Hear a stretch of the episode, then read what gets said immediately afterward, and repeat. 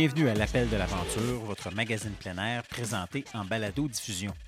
Une collaboration d'Artérix en partenariat avec la boutique Paga Québec.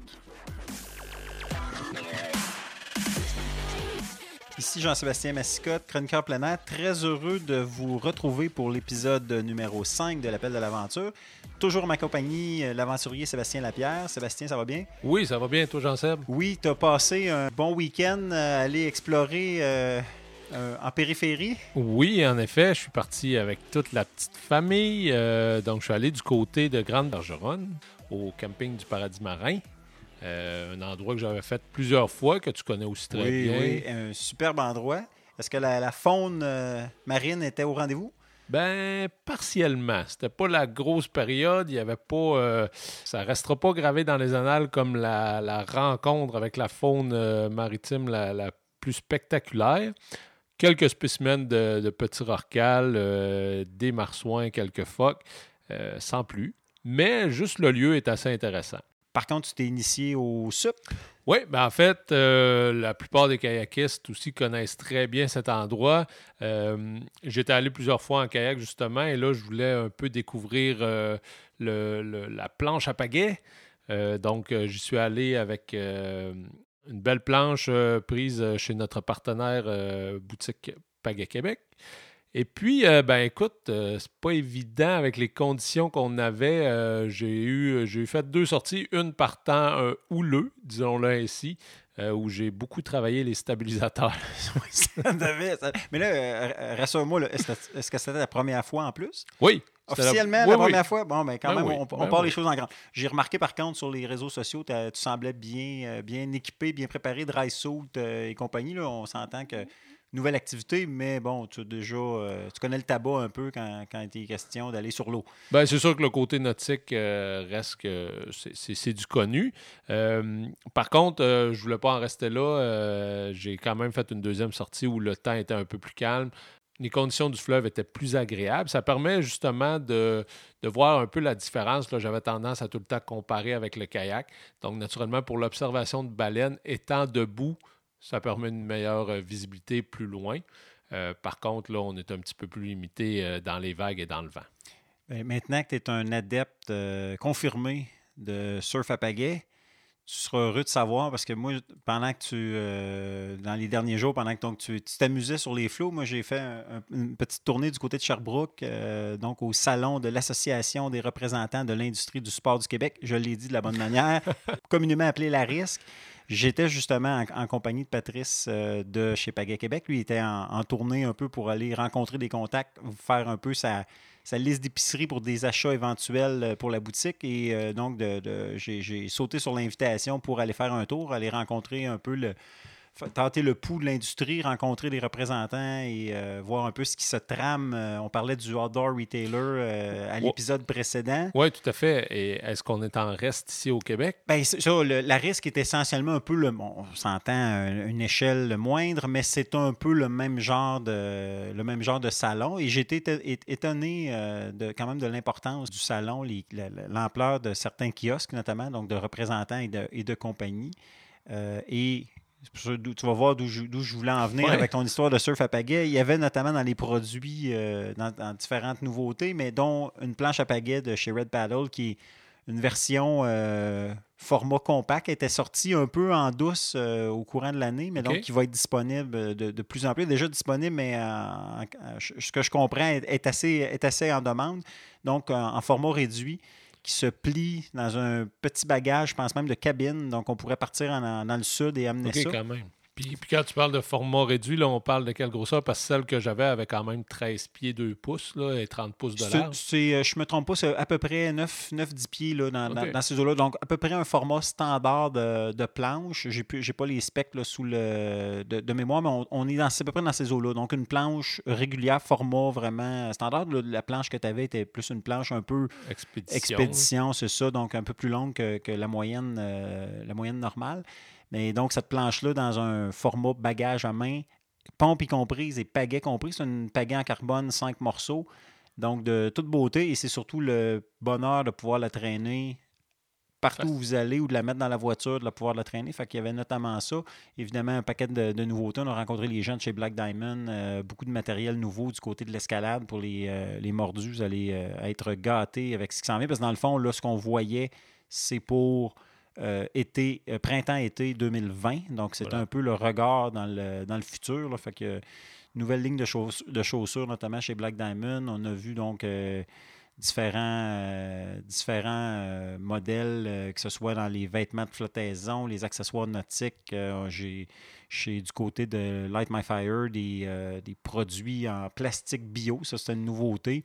Oui, parce qu'on parlait justement euh, quand on était au Outdoor Retailer Show de la, de la tendance écolo, donc tu as pu remarquer ça aussi. euh. Ben, tu vois, ça, c'est un exemple euh, parfait de, de ce, de ce qu'on jasait. Euh, donc, des produits, parce qu'on on, on m'expliquait là-bas la différence entre du, du biodégradable, c'est-à-dire à peu près tout est biodégradable, il faut Ouais. juste y donner le temps. C'est ça.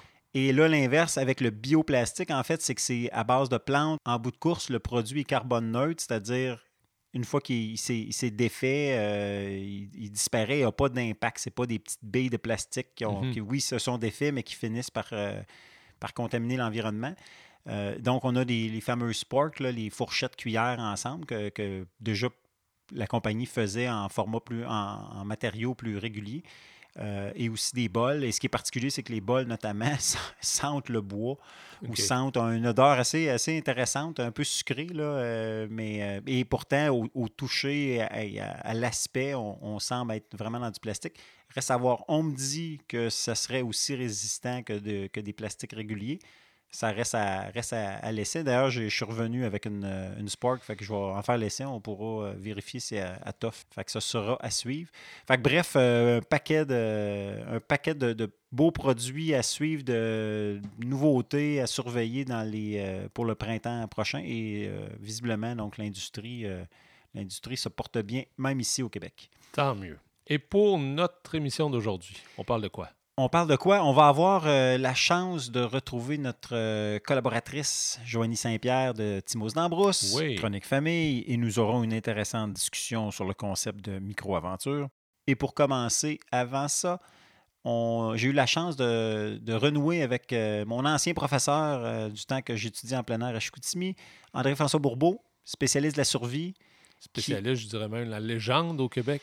Oui, c'est un personnage, c'est, ouais, pas mal ça. Il est perçu pas mal comme une, euh, comme une légende. Donc, j'ai eu l'occasion de, de, de jaser avec lui de son euh, dernier périple, euh, une de ses plus récentes aventures folles. On le connaît, il est habitué de faire des. jamais faire les choses de la même façon que les, les autres.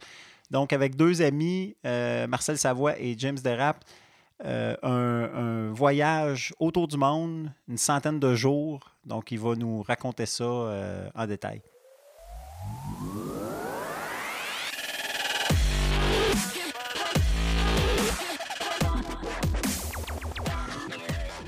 André-François, j'étais j'étais curieux de savoir la genèse ou l'histoire en arrière de ce tour du monde. C'est quoi, une centaine de jours, euh, vraiment un vrai tour du monde, avec un sac de 7 kilos? Ça vient d'où cette idée-là un peu folle? Mon chum James, il dit on va aller au Sri Lanka. Il dit ouais, pas sûr. Puis là, j'ai dit ben, trop loin. Il faut faire, faut faire ça en, en petits bouts, tu sais, pour que ce soit moins pénible. Alors, faudrait qu'on commence à faire un bout, on va faire un autre bout, un autre bout. Puis finalement, ben, en regardant ça, on dit euh, ce serait plus facile d'aller toujours vers l'ouest, finalement, parce que quand tu vas toujours vers l'ouest, t'as pas de décalage horaire. Puis, euh, puis tant qu'à tant qu'à aller quasiment à l'autre bord du monde, aussi bien d'aller à l'autre bord du monde et puis euh, de, de, c'est de, de y aller vers l'ouest, ben, ça, on fait le tour. pas, plus, pas pire. Après ça, ben, euh, la destination, on l'a choisi en suivant l'isotherme de 22 degrés. OK. Euh, ça, c'est. Je voulais pas qu'il fasse trop chaud ni trop froid. Que Façon là, originale on- de trouver, le, de, de trouver tes destinations. C'est ça. Puis l'autre, l'autre façon de trouver les destinations, ça dépend des billets d'avion. OK. On les achète au fur et à mesure. Ça fait que là, on est parti, on a juste acheté nos billets pour Hawaï, ben pour euh, Toronto, après ça Vancouver, après ça Hawaï, après ça le Japon. C'est tout ce qu'on avait acheté d'avance. Est-ce que tes destinations étaient quand même euh, assez décidées à l'avance ou Pas malgré du tout. même ça, c'était pas Absolument décidé? Non, non, on avait on était décidé jusqu'au Japon, puis après ça, ça dépendait des billets d'avion qu'on trouvait. En sachant, donc, toujours en respectant ces deux règles-là, vers l'ouest, puis en restant dans une zone de température confortable. Confortable, euh, dans la mesure du possible. Puis ça n'a pas toujours été le cas, là, mais euh, dans la mesure du possible, moi, des 35 puis des 40 degrés de chaleur, c'est un peu. J'aime pas tellement ça. Tu as fait ça donc avec deux bons amis, Marcel et James? Oui, oui, Marcel et James. Ben, Marcel, il, est venu. Euh, il est venu à Hawaï. Il a fait euh, Hawaï, Japon, Taïwan avec nous autres. Et puis après ça, il fallait qu'il s'en retourne. Ça fait que lui a fait un mois et demi à peu près. Puis moi puis James, on a fini trois mois et demi après ça continuer notre tour. Est-ce que dès le départ, tu savais aussi en termes de durée, parce que quand même, c'est trois mois et demi, c'est pas rien, euh, voyager à travers le monde pendant tout ce temps-là. Oui, oui, ça, ça c'était prévu qu'on passe 100 jours. Là. Évidemment, ce qui a piqué la curiosité, c'est ton. Notamment, on, le voyait sur les réseaux sociaux, euh, tu as, partagé euh, plein de photos. Le, sac ou l'équipement que tu traînais, donc complet, mais en version ultra légère. Qu'est-ce que tu peux me dire là-dessus? Pas le choix parce que sinon tu payes, tu payes de l'extra sur les avions. Fait dans le fond, le sac était toujours, toujours avec vous euh, de cette façon-là? Oui. Puis là, je sais, à, 15, à 15 livres, tu n'as pas besoin jamais de t'inquiéter de ton sac. Tu ne prends jamais de bagages. OK. Le seul désavantage, c'est que tu n'as pas de couteau. Ah oui, c'est vrai. Fait que moi, j'ai un couteau en silex. Ça, passe. Ah oui, t'as pu. un couteau silex qui passe, lui, sur sur l'avion, mais euh, ben, ben, couteau, tu sais, il n'est pas de la forme d'un couteau, je l'ai pas, je l'ai pas travaillé comme la forme d'un couteau, mais c'est juste une, roche, disons. OK. Ah, c'est, original. un, morceau de silex. Mais puis après ça, dans chaque pays, ben, tu arrives, puis on apporte un petit étui, là, un petit étui à couteau, puis on s'achète un couteau à patate, puis euh, on a un couteau à patate pour la, la une fois euh, dans chaque pays. Tu sais, c'est ta première affaire que tu fais la première journée, tu arrives, tu cherches un couteau. Ça fait, ça fait, une activité, euh, une activité inusitée, un petit peu chercher un couteau, chercher un couteau de poche ou un couteau à patate. Puis est-ce que ton silex a, soulevé des questions à certains endroits ou même pas? Même pas. Même pas? Personne n'a jamais pensé à ça. ça va peut-être donner des trucs à certains euh, qui vont pouvoir euh, copier. Oui, ben, ben, ils peuvent peut-être, mais c'est, je veux dire, c'est juste c'est juste une, euh, puis, c'est moi, quand il y a des questions, ah, ma, ma fille collecte les roches, j'ai trouvé ça, puis c'est un souvenir. Vous avez, vous avez campé. Comment, comment s'organisait le. Parce que je, pense à Hawaï, ça a été un peu plus désagréable. C'est pas la destination idéale pour faire du camping. Euh, ben, il n'y a pas une seule destination agréable pour faire du camping, nulle part sur la Terre à part du Canada. OK. C'est vraiment, euh, c'est vraiment le camping et premièrement, c'est quasiment illégal partout. Il faut que tu réserves des places euh, dans des campings. Puis euh, finalement, ben c'est pas très intéressant parce que c'est pas du beau camping comme au Canada. C'est aussi, pour moi, c'est juste l'autonomie de mal pris, là. OK. C'est arrivé, par exemple, à Taïwan, qu'on était dans Chinese New Year, il n'y avait aucune place disponible nulle part. Aucun hôtel. Impossible. Trouvais rien. Fait que là, t'es mal pris, là, si t'as pas au moins du stock pour te dépanner un peu. Fait que les autres, on, a trouvé une cour d'école qui s'appelle le camping, puis euh, avec mille autres Chinois, on était, euh, on était campés d'une cour d'école. Parce que là, dans ton sac, tu avais quoi? Est-ce que tu avais une tente complète? C'est quoi exactement? Là, si tu fais un petit résumé de ce que, ce que tu transportais avec toi? Le stock de camping, c'est la moitié du 7 kilos. C'est à peu près 7, 7 livres. C'est les, gros, c'est les, les, quatre gros en, en plein air, comme tu sais, c'est le pack-sac, le sac de couchage, l'isolant du sol et puis la tente. Ouais. Avec euh, moi, ce que j'avais, c'est euh, je m'étais construit une tente moi-même, là, avec euh, qui est juste une c'est juste une bâche de, 8 par 10, genre une bâche de 8 par 10, sur laquelle j'ai mis une pointe. Et puis, je me servais de ça aussi pour, comme voile quand, quand je voulais aller faire de la voile en bateau. Je pas calculé que ça, ça m'a servi au Népal, là, où on a été faire de la voile. Mais j'ai pas eu la chance de faire autant de voile que je voulais, de canaux. Mais euh, c'est ça mon plan. Puis en dessous de ça, j'avais m'étais construit moi-même une espèce de petit, euh, de petit pyramide en triangle de, de filet à mouche. Avec un fond. Fait que je fais un filet à mouche avec un fond avec une bâche sur le dessus. Ça, ça pesait une livre et demi. Après ça, un petit sac de couchage en duvet de une livre et demi. Ça fait trois livres. Après ça, euh, un thermoreste euh, Neo Air de 12 onces. OK. Puis, euh, puis le pack-sac, ben, le pack-sac avec un, un petit frame pas trop sué du dos, là. Un petit cadre pour pas trop sué du dos. Puis euh, juste une, une, poche très simple. C'était pas beaucoup de stock, ça fait que vous avez un pack-sac bien fancy. C'est ça. Et puis après ça, ben le reste, ben, d'équipement de camping, le reste, c'est, une, une, bouteille d'eau, euh, puis des, petites affaires importantes comme une, une, une loupe, euh, une loupe de bijoutier 15 forces avec des échardes, des trousses de premiers soins mini, euh, des médicaments pour euh, au cas où, les pilules, puis toutes les pilules au cas où ça pèse quasiment de livres. Euh, après ça, le, moi, je, moi, je voyage avec mon iPad parce que c'est ma carte, puis euh, mon téléphone, ouais. puis ma, mon appareil photo, puis tout le reste. Bon, mon petit iPad mini. Fait que ça, c'est un autre euh, 12 onces, euh, etc. Là. C'est pas ça.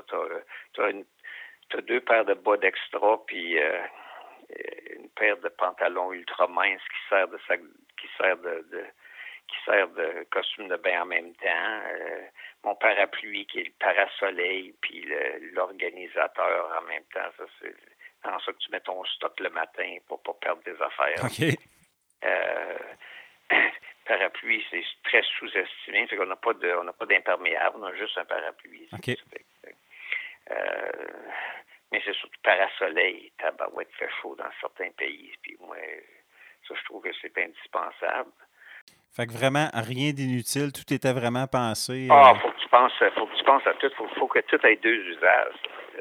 C'est ta boussole, c'est ton miroir. Euh, c'est ton, ta boussole, c'est ton miroir. Ta tente, c'est ta voile. Il faut que tout soit. Tout, après ça, je, comme, comme cuisine, j'avais une canne de tomates, euh, que c'est le, le bourbeau canne que j'appelle, le, une canne de tomate avec un trou d'un bord puis un trou de l'autre bord, un trou en l'air d'un bord puis okay. en bas de l'autre bord. Puis c'est avec ça que on ramasse des petits, des petits, des petites branches de bois de rien du tout, puis on cuisine avec ça. C'est, pas. Euh, ça pèse 5 onces. C'est la la plus léger que j'ai trouvée, puis t'as pas besoin de transporter de fioul. Mais je suis même pas certain que c'est que que si je leur ferais, que je prendrais tout, que je l'apporterais le stock de camping, c'est pas possible de camper quasiment nulle part. C'est sûr, parce que l'hébergement, bon, il y a eu certaines nuits, est-ce que j'ai pu, pu voir en, en, suivant tes aventures, mais euh, sinon, vous étiez quoi, en auberge ou en. Oui, c'est ça. C'est pas des, des, des, auberges ou des, des, des, des, des, des chambres d'hôtel miteuses, là, ou n'importe quoi. ça dépend ce qu'on trouve, là, ou ce qu'on s'adonne à être.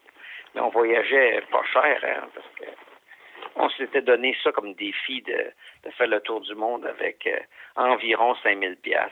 OK. c'est un, ça, c'est une autre aventure parce que c'est quand tu as de l'argent, c'est sûr que c'est facile là, de faire le tour du ça, monde. C'est ça, c'est ça.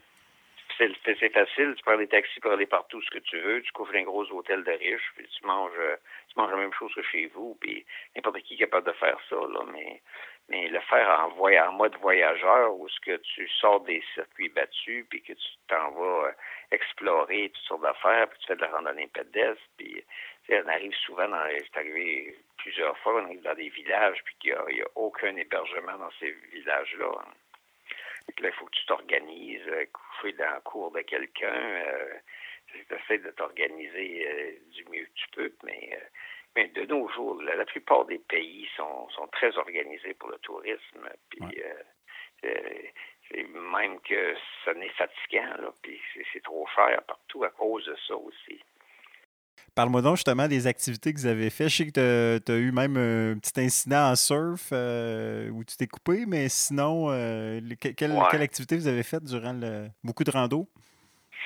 Oui, c'est surtout de la rando qu'on a faite. Euh, c'est comme c'est l'équivalent du Appalachian Trail ici, là, euh, la, la, la, trail des Appalaches euh, ici au Canada, l'équivalent de ça. Là-bas, il y, a, il y en a plein de longues distances là, dans presque chaque pays. Comme en, Turquie, c'est le Lishinwe ou le Likeriolu qu'ils l'appellent.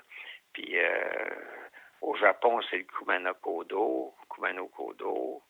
Euh, au Népal, ben c'est toutes les treks qui sont toutes nommées aussi là. Puis euh, même chose à Taïwan, dans le parc Tarako, toutes les trails ils sont nommés. c'est des la randonnée pédestre, c'est ça qui est le plus facile parce que tu n'as pas besoin d'équipement. C'est ça.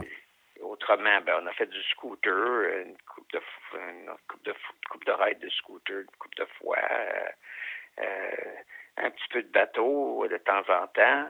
On est parti en kayak une, fois, on a réussi à trouver un kayak. Une fois, on a réussi à trouver un canot. D'autres fois, tu as réussi à trouver un petit, une petite embarcation, puis les transformer en voilier. Ça, c'était pas mal une usité de, de se promener dans, dans les rues de au Népal, euh, se promener dans les rues avec. Euh, il euh, fallait que je trouve des mâts pour, pour faire un voilier. Puis là, je regarde ça, puis je voyais des, des matériaux de construction. Ce qui prennent ça, les bambous de construction, ben c'est une madame qui vend ça l'autre bord de la ville. Fait que tu prends ton bicycle, tu t'en vas chercher un bambou, tu traînes ça en arrière du bicycle à travers de la ville. Les Népalais, ils trouvaient qu'il y avait deux touristes bizarres, là. Combien de, combien de pays vous avez, euh, vous avez fait? 14? On a fait 14 pays. T'as-tu, tu calculé à peu près les kilomètres que vous avez euh, parcourus en, avion? Oh, ben, le tour du monde, c'est, 45 000 kilomètres, me semble. Mais euh, ça, c'est pas, ça compte pas vraiment. On a marché au-dessus de 1000 kilomètres. En fait, au-dessus de 1000 kilomètres de rando dans notre voyage. faut que tu me parles absolument de la, de la bouffe. Parce que là, vous avez eu un échantillon de à peu près tout ce qui existe. Euh, puis bon, en Asie notamment, des fois, c'est, pas, c'est loin de ce qu'on mange ici. Oui, moi, j'essaye n'importe quoi. C'est quoi les découvertes que tu as faites? J'ai adoré ça. Moi, je suis un, gourmand de la pire espèce. Avec là, euh, quand c'est bon, là, tabarouette. Puis même quand c'est pas bon, c'est, c'est, spécial, c'est différent. J'essayais toujours quelque chose que je connaissais pas. Que, c'est pas tout le monde qui fait ça aussi, parce que c'est facile de faire le tour du monde, manger juste du Kentucky et du McDonald's. Effectivement. Tu, sais, tu peux faire le tour du monde puis manger exactement la même chose qu'à la maison toute ta vie. manger de la pizza euh, quasiment partout. c'est rare les pays où que la culture culinaire est, est, différente.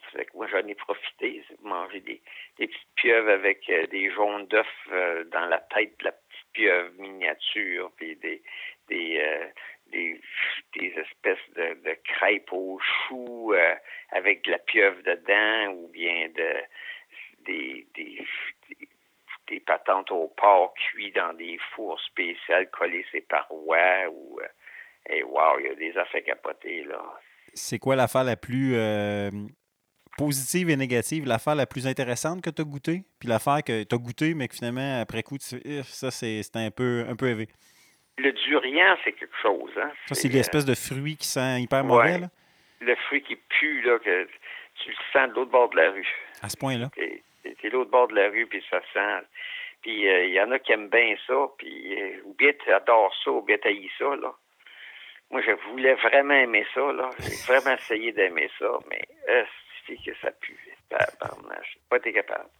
Ben, je l'ai tout mangé pareil. J'ai tout mangé. Ça goûte quoi? C'est ah, mais ça goûte, euh, je sais pas, c'est nauséabond un peu, là. C'est, c'est putride un peu.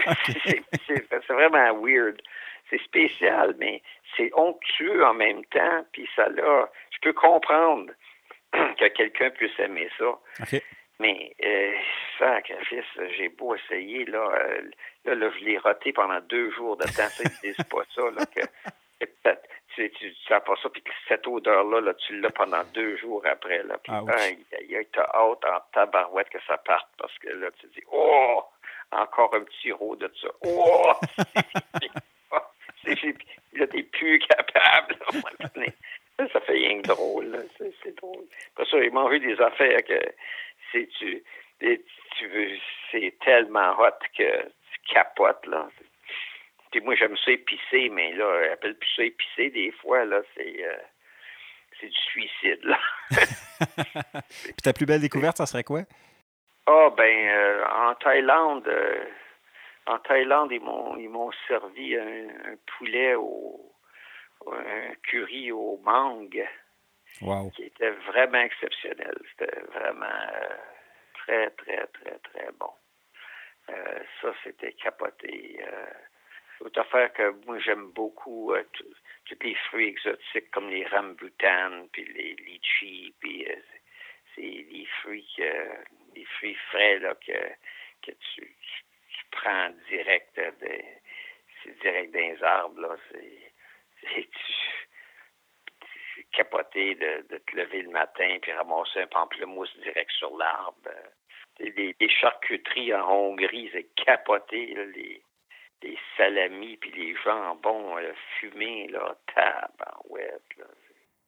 Comme, euh, comme spécialiste de la survie, là, tu, je suppose que tu as, porté attention à, différentes façons de faire, que tu as pu voir nouvelles. Y a-t-il des choses que tu as découvertes ou que tu as, été surpris de, de, voir sur le terrain là, par les locaux?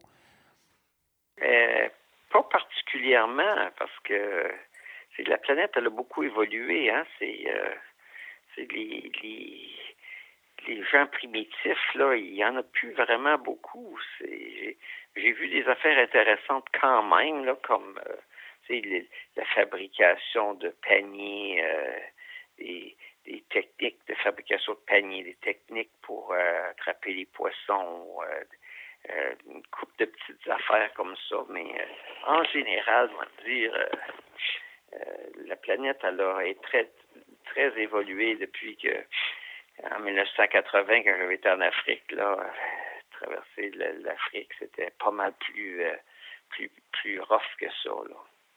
Et ça, ça a beaucoup, beaucoup changé. Puis je trouve que maintenant, à cause des touristes qui vont un peu partout, le, tourisme a beaucoup fait changer la planète Terre. Tu, peux aller dans tous les pays du monde maintenant, puis si tu suis le circuit touristique, tu n'auras pas de misère. Là. Euh, c'est quand tu sors du circuit touristique, c'est une autre histoire, parce que c'est au, Népal, si tu n'es pas dans la place des touristes, tu es nulle part, tu n'as rien. Mais euh, les gens sont super chics un peu partout, puis euh, moi j'ai trouvé que j'ai trouvé qu'on était très, très bien accueillis dans tous les pays du monde. Que, tu n'as pas senti de. Parce que évidemment, c'est tout le temps la question euh, avec l'actualité où il y a toujours l'aspect de sécurité. Est-ce qu'il y a des, moments où vous avez senti que c'était un peu plus euh, délicat ou pas du tout? Ben, pas, pas du tout, parce qu'on choisissait nos destinations en fonction de. Tu regardes sur le site du gouvernement du Canada, puis les places qui, les places où ça brasse, les places de guerre, puis les places où ça brasse, ben, essaies d'éviter ça un peu, là. C'est pas le choix. De, euh, je vais en faire d'autres voyages. ouais. C'est ça, il faut revenir si on veut repartir. Oui, oui, c'est ça. Fait euh, il faut revenir si on veut repartir. Puis après ça, ben moi, c'était un survol. C'était un survol de la planète Terre que je voulais faire rapide. Puis euh, c'est pas pareil du tout comme aller à une place pour revenir. Faire le tour, c'est euh, c'est que tu vois l'Asie, puis l'Asie qui se transforme en Istan, tranquillement, pas vite, puis après ça, l'Istan qui se transforme en, euh, en, en, pays qui finissent par I, Bulgarie, Roumanie, Turquie, etc. Il y a les, les Istans, après ça, il y a les I, puis après ça, il y a les, les puis après ça, t'es revenu au Canada.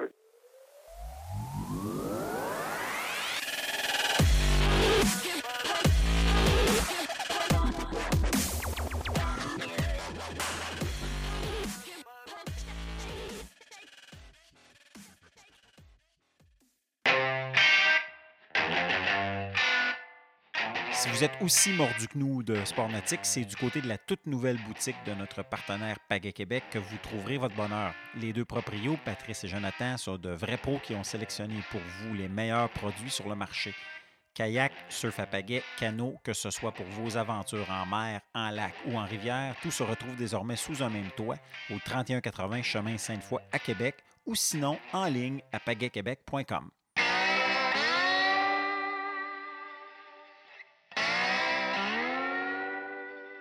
Ici Frédéric Dion, l'aventurier conférencier.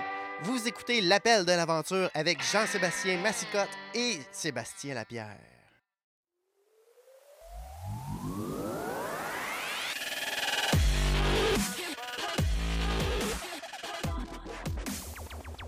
D'une grande aventure autour du monde, Sébastien, on aborde un tout autre concept. Oui, comme quoi on n'a pas justement besoin de partir autour du monde pour vivre une belle aventure. En notre compagnie, euh, Joanie Saint-Pierre, euh, donc notre euh, chroniqueuse famille. Euh, salut Joanie. Bonjour. Allô? Sébastien, Jean-Sébastien. Oui. Alors, tu nous parles de quoi exactement? euh? Micro-aventure. Micro-aventure qui, euh, qui nous ramène à dire c'est quoi une aventure? Le Larousse décrit l'aventure comme une entreprise qui comporte des difficultés, une grande part d'inconnus, parfois des aspects extraordinaires, à laquelle participent une ou plusieurs personnes. Ça, ça dépend de votre niveau. Ça. Sébastien, on le sait que toi, tu es beaucoup en solo, mais il y en a d'autres pour qui ils aiment bien s'entourer. Et on dit que toute entreprise où le risque est considérable et dont la réussite est douteuse. C'est probablement pour ça qu'on dit qu'avoir des enfants, c'est la plus Ouais. grande aventure d'une vie. C'est le macro-aventure. oui, c'est ça. Exactement. Mais on comprend aussi que l'aventure, euh, je ne sais pas si on va probablement y revenir, mais l'aventure de un n'est pas nécessairement l'aventure d'un autre, dans le sens que Sébastien, ce que, ce que toi tu vas considérer comme peut-être une, Une une balade. sortie du dimanche euh, bien tranquille, peut être l'aventure d'une vie pour quelqu'un d'autre. En fait, ce qui est intéressant, c'est que on réalise que l'aventure est d'abord et avant tout un état d'esprit. Mhm. Ben, en tout cas, c'est un peu ma Ouais. définition que Ouais, j'en fais. ouais. C'est-à-dire que c'est ta capacité de, de créer une touche de magie, de réussir à t'émerveiller sur une situation simple. Puis je pense que dans un quotidien euh, effervescent où on travaille beaucoup, où le temps nous manque, de réfléchir l'aventure comme toujours quelque chose de possible à travers notre horaire de 9 à 5, comment transformer le 5 à 9 en un concept de micro-aventure, ça devient quelque chose d'intéressant parce que peu importe notre engagement professionnel, la demande à la maison, le fait d'avoir des enfants, euh, un horaire de vie chargé, mais on est, si on veut, capable de mettre une graine de micro-aventure dans notre quotidien. Puis ça, c'est un concept qui a été mis de l'avant par euh, Alastair Humphreys, qui est un, un aventurier Tu dit, britannique. tu Oui, c'est ça, je, c'est ça, je n'étais pas sûre.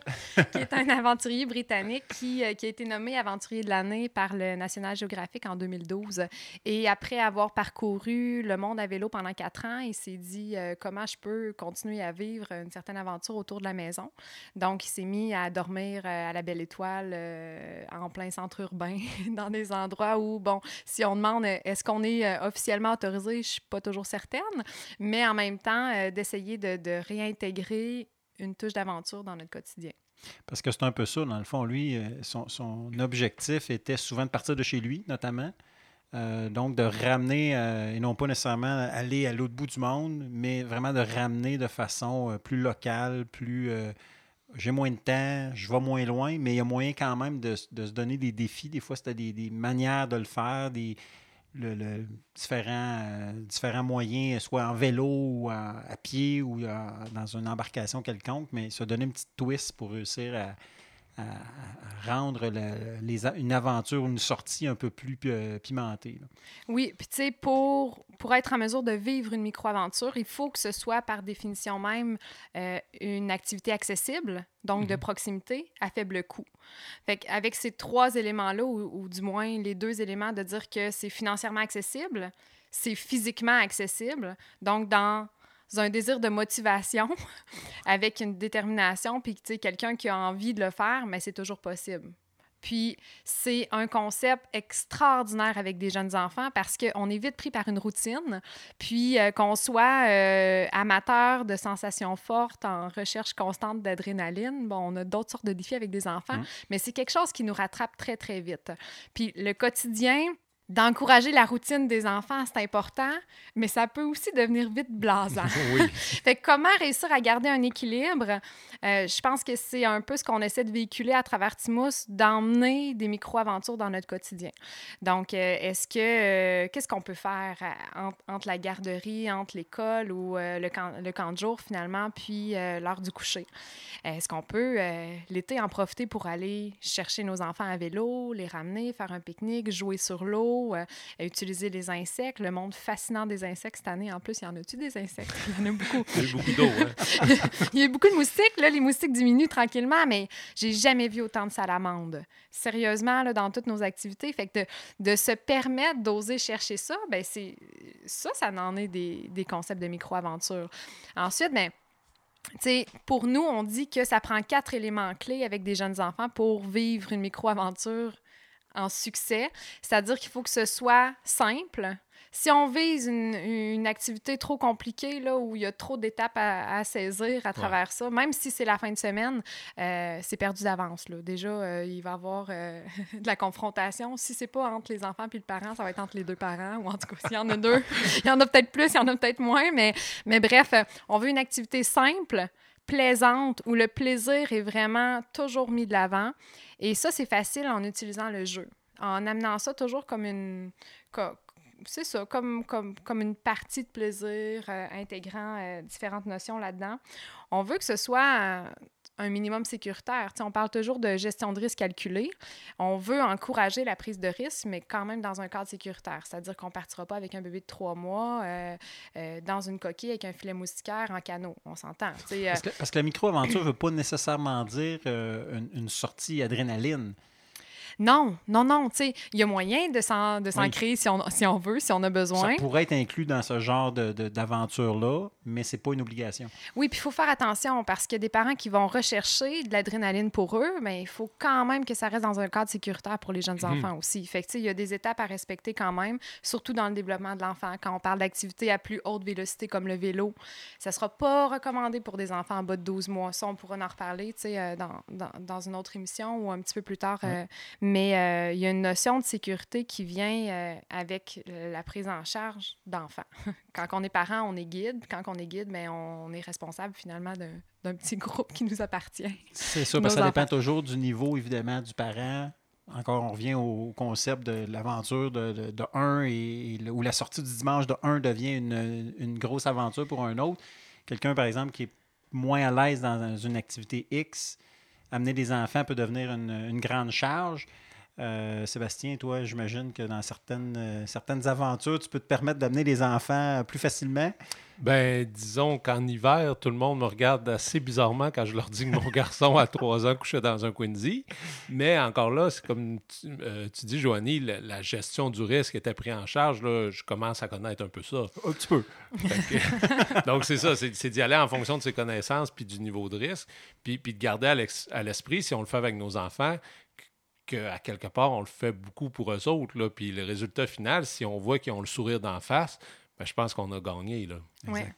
Puis, tu sais, je vous disais, il y a quatre éléments pour en faire un succès. Tu sais, on parle de, euh, de simplicité, de plaisir, de sécurité, puis il y a la notion de confort. Tu sais, avec des jeunes enfants, ça va prendre un minimum de confort. Ben oui. Mais ce confort-là, c'est sûr que dans la nature, c'est pas très confortable à la base. Il y a des moustiques, on est assis sur une roche, sur une branche, on est un peu croche, on marche à travers des racines. Tu sais, la notion de confort, ça prend un minimum. Pour certains, ça va être déstabilisant juste d'aller dans le parc d'à côté. Puis il y en a d'autres pour qui dormir en Quincy l'hiver, ça peut être très confortable. Fait qu'il y a un accompagnement à faire pour acquérir de l'expérience, acquérir des connaissances, pour tranquillement se rendre compte qu'on est capable d'aller un petit peu plus loin. Puis cette notion-là de confort devient moins prioritaire. On se rend compte que euh, dans notre élan d'hyperparentalité, où on achète des beaux vêtements à nos enfants puis on veut pas trop les salir, mais que c'est les deux pieds dans la boîte qui apprennent puis qui ont les plus beaux sourires. Ouais. Tu sais, il y a plein de livres sur le bonheur, mais tu sais, je le fais en ce moment avec mes enfants parce qu'il n'y a plus beaucoup ce printemps. Tu sais, y a-tu quelque chose de plus plaisant qu'avoir les deux mains dans la boîte? tu sais, sérieusement, on les regarde, ils ont du plaisir, puis on- quand on se met à le faire, nous aussi, on en a. Il y a du monde qui paye cher dans des, euh, dans des spas puis dans des centres euh, pour aller jouer dans l'argile. Hein?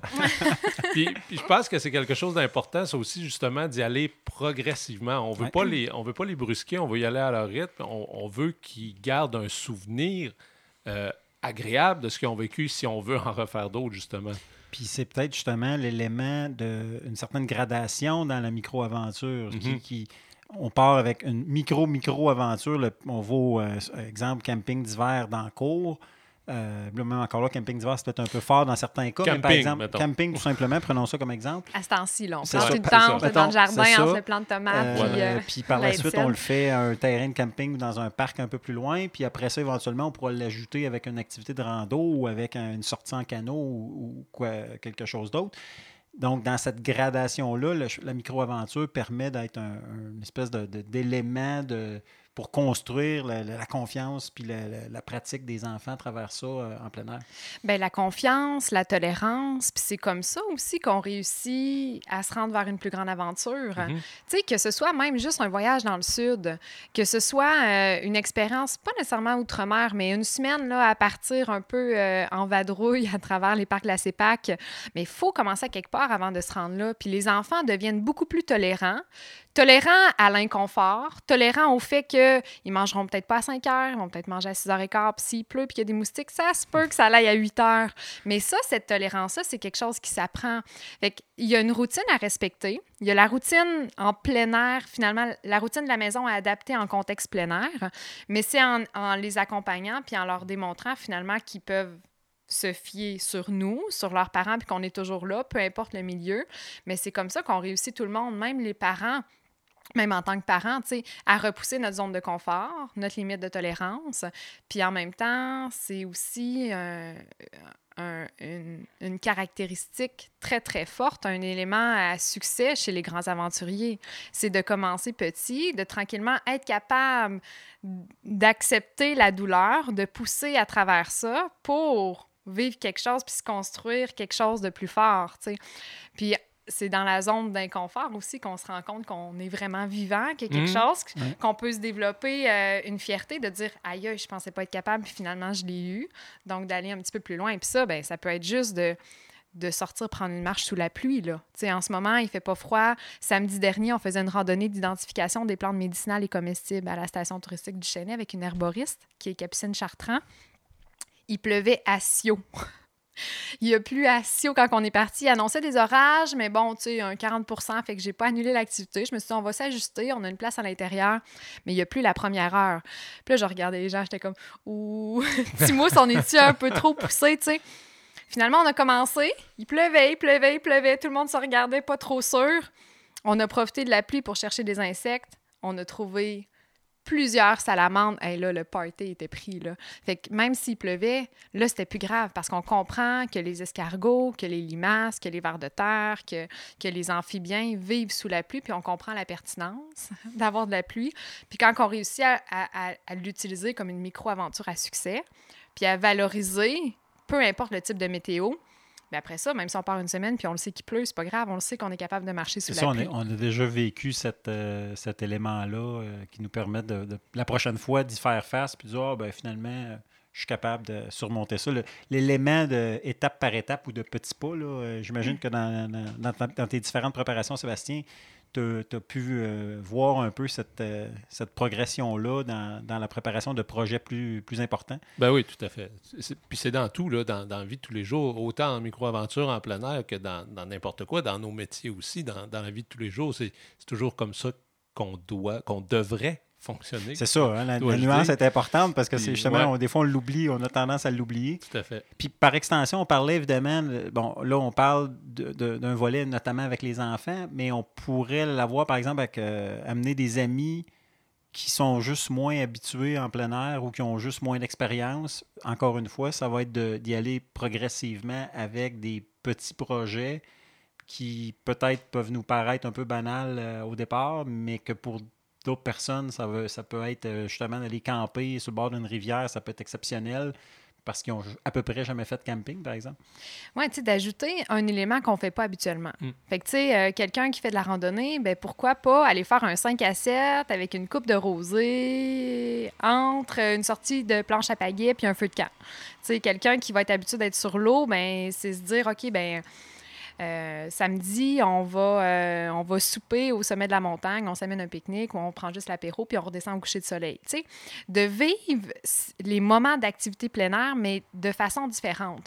Puis pour ça, ben, d'utiliser la luminosité, d'utiliser le lever de soleil, le coucher de soleil, euh, d'utiliser la, pluie, des gros vents. tu on, on veut vivre, on, on a comme désir, par exemple, si moi j'avais un, un désir d'expédition un petit peu plus grand, de, de deux semaines dans une place où il fait plus froid, ou partir en Islande, euh, peu importe, dans des, dans des zones, euh, dans des îles qui sont super pluvieuses, ben, d'utiliser des conditions difficiles pour se dire ça va être ça ma micro-aventure. Clairement, ça me tente pas. Parce que normalement, je serais restée chez nous. Mais en même temps, je vais le vivre, je vais l'expérimenter sur une courte période. Je vais savoir est-ce que mon équipement est adéquat, est-ce qu'il me manque quelque chose, est-ce que j'ai des ajustements à faire pour après ça le vivre de façon plus agréable quand on va partir euh, pour de vrai en aventure? On parlait de Humphreys tantôt. euh, un élément qui, s'il y a des gens qui veulent, euh, sont un peu curieux, évidemment, son site web qui peut être euh, quelque chose à, à- à considérer, à, alastairhumphreys.com. Euh, et notamment, dans, dans une des popularités de- du concept qu'il a développé, c'est pas lui qui l'a inventé, je dirais, c'est lui qui l'a popularisé. Sauf que c'est notamment grâce aux réseaux sociaux. Donc, le, mot-clic ou le hashtag euh, micro-aventure ou micro-adventure, si on, si on veut être plus, euh, un peu plus généraliste avec le marché anglophone. Euh, donc, qui est quelque chose quand même qui permet d'a- d'avoir des fois peut-être de l'inspiration ou des idées sur certains, certains concepts de micro-aventure.